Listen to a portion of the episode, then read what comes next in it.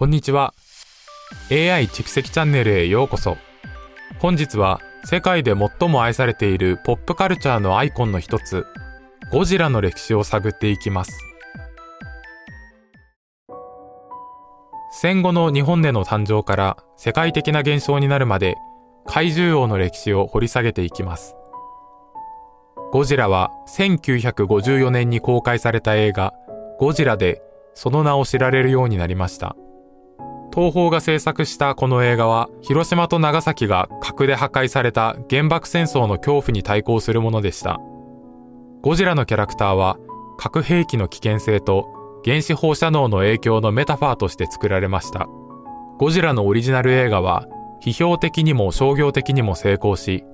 そのキャラクターは瞬く間に日本の文化的現象となりました。映画の暗く沈んだトーンと作曲家伊福部明による心にしみる音楽は観客に恐怖と不安の感覚を与えその強力で止められない性質はまだ戦争の余波に悩まされている日本の心を打ちました。ゴジラは長年にわたり日本や世界の社会的政治的環境の変化を反映し様々な解釈や表現がなされてきました。初期の作品では東京や他の都市に破壊的な力を与える存在として描かれていました。しかし、フランチャイズが進化するにつれ、ゴジラはよりヒーロー的な存在となり、しばしば人類を救うために他の巨大怪獣と戦うようになりました。その描写の変化にもかかわらず、ゴジラは日本のポップカルチャーで愛され続け、無数の続編、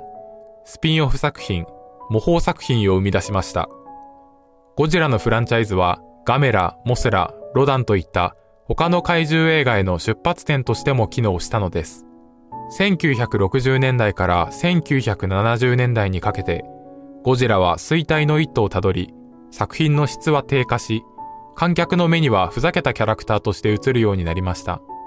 しかし、1980年代と1990年代には、オリジナル作品のようなダークでシリアスなトーンに戻った新シリーズでフランチャイズを復活させました。近年、ゴジラは2014年のハリウッドリブート版の成功もあり、人気が復活しています。最先端の特殊効果とキャラクターの日本でのルーツへの敬意を織り交ぜたこの映画は、観客と批評家の両方にヒットし、ゴジラ映画の新しい世代への道を切り開いたのです。映画での成功に加え、ゴジラは世界的な文化的アイコンとなり、ビデオゲームやコミック、テレビ映画やグッズなど数えきれないほどのメディアに登場しました。その特徴的な姿と力強い存在感は言葉や文化の壁を越えて世界中で認知される存在となっています。最後にゴジラの歴史は日本や世界の時代や価値観の変化を反映しています。核兵器の危険性のメタファーとしての起源から世界的な文化的アイコンとしての地位までゴジラはポップカルチャーの世界で愛され、普及の存在であり続けてきました。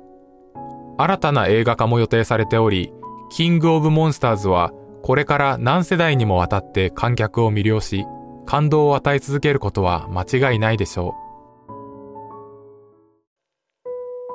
ゴジラの歴史の旅にお付き合いいただきありがとうございました。AI 蓄積チャンネルでした。また次回お会いしましょう。